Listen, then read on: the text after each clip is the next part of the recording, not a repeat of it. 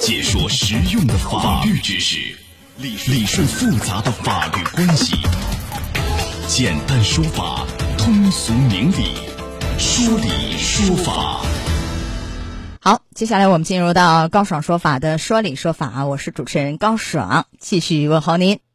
啊，恋爱期间这男子啊答应送女友一套房，然后接着这男子呢还把不动产权证，就房产证啊给了女友。哎，可是当女友去这个不动产权登记中心啊去查这房子的时候，立马就傻眼了。来，今天我们来讲讲这事儿。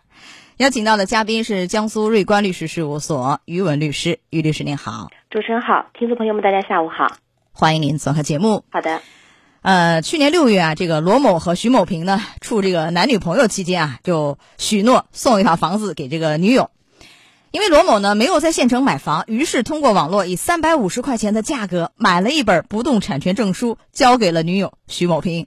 结果呢，这个女友徐某平啊去那个查验房产信息时，哎，不动产权登记中心的人就发现这是一个假证，立马就报了警。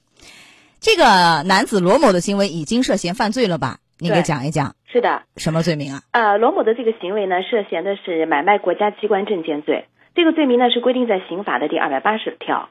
也就是说，你非法制造、买卖、变造国家机关公文、证件、印章的，是处以三年以下有期徒刑、管制拘役，或者是剥夺政治权利。那最高就三年吗？对。那么还有情节严重的话呢，是三年以上十年以下的有期徒刑，并处罚金。啊，最高是十年是吧？对，是的。叫买卖国家机关证件罪。对。哦，好，这是这个。呃，现在检方是建议判处这个罗某啊。拘役四个月，缓刑六个月，并处罚金人民币三千块钱。这个似乎按照您说的这个量刑幅度显得有点轻啊，是不是？您怎么来看？您觉得检方以这样的这个呃量刑建议给到法院，法院会 依照这个判吗？啊。其实检方的这个量刑建议啊，它应该是综合了那个罗某的这个行为的性质，包括所造成的后果。因为呢，罗某是以这个行为来骗这个女友，而这个女孩子呢，到房产中心去验了以后，就发现这个已经是假证。也就是说呢，罗某的这个行为从客观上来讲，它造成的损失很小。哎，对，损失很小。所以呢，检方以这个来向法院提出量刑建议。我个人理解，我个人觉得法院应该是会按照。这个来进行判的哦，拘役四个月，缓刑六个月，很有可能。但是虽然是损害很小，伤害很大，精神伤害很大。是的，对这个女友精神伤害很崩溃啊，是不是？对，是的，是的。啊，会会考虑这个因素吗？量刑的时候啊？呃，刑事案件里面他是不考虑这个精神损害的啊，精神损害不会，但是对这个女友的伤害，在量刑的时候会考虑这样的因素吗？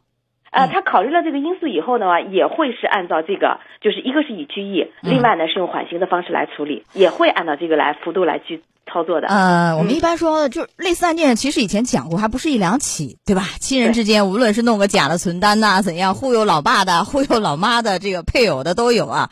但我们说像这样的，呃，一般来说，亲人之间好像就是最后被判刑的，其实不是很多。是吧？很多案件，呃，家人原谅啊，似乎不用追究刑事责任嘛。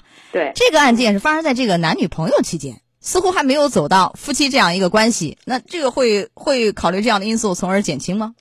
呃呃，他可能如果说已经是夫妻关系或者亲属关系的话，会考虑到这个因素来减轻男女朋友。但是对男女朋友的话，因为还没有走进到婚姻殿堂，所以不会从这个角度去考虑。好，那这个网上卖这个制作假房产证的这些人，这个商家显然也涉罪，涉罪的这个罪名是不是和罗某是一样的？是的，因为他这个罪名呢，他有几个情节，一个是非法的制造、变造、买卖。而那个商家可能就涉嫌的是一个是制造，或者是一个卖，因为这个罗某他是买，所以他这个罪名是综合了这几个行为在里面的。对，有制造有买，但是无论你是制造还是买，这个量刑幅度都一样吧？对，量刑的区间都是规定在刑法的二百八十条里面。来，这是一块儿，我们再分析分析是什么呢？呃，如果这个女友是吧，没有去房产部门去核验这房产证，然后觉得真的肯定我男友不会骗我的，是吧？太好了，一套房子来了，立马就结了婚。事后发现这是一个假证，感觉被骗了，上当受骗。女方认为，哟，你这是骗婚呐？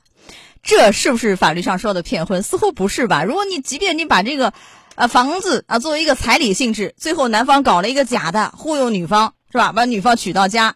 这个其实也不是法律上的骗婚的意义，怎么来看呢？啊，这个呢要看这个女方了，因为毕竟你们已经形成了婚姻关系了。那么如果说你觉得这个事情男方确实是欺骗你了，你可以以这个为由头，你向法院起诉离婚。那法院会以这个男方有过错，而最后在判决上对你有利。那如果说你认为这个事情它只是一个事情，但我是否可以不追究？因为我男我夫妻关系好嘛，嗯那也可以选择不再去追究这个事情。但是您的意思是，如果已经离婚了，然后就只能是以就是离婚这个方式来解决这样的问题，不能说你骗婚呐、我要追究你其他的什么民事赔偿啊，甚至是刑事问题啊，这个似乎就很难主张了。像这样的对，是的，比较牵强。对，好，来，我们嗯再提示一下，呃，刚才就说了有很多批各种什么存款余额的，是吧？忽悠家人的、朋友的，或者搞一个假存单等等，这些是不是都可能会涉罪？您提示一下类似案件。嗯，类似案件，我想呢，因为刚才主持人讲的这几种情节啊，确实都有可能会构成犯罪。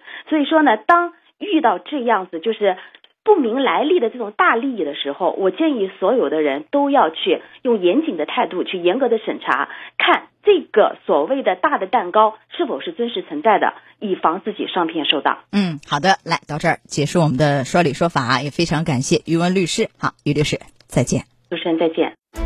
高爽说法节目收听时间：首播 FM 九十三点七，江苏新闻广播十五点十分到十六点；复播 AM 七零二，江苏新闻综合广播二十二点三十到二十三点。想咨询法律问题和主持人高爽互动，请下载大蓝鲸 APP 到高爽的朋友圈。节目微信公众号“高爽说法”，网络收听方式：江苏广播网三 w 点 vojs 点 cn。智能手机下载大蓝鲸 APP 或蜻蜓、喜马拉雅等，搜索“高爽说法”，可随时收听。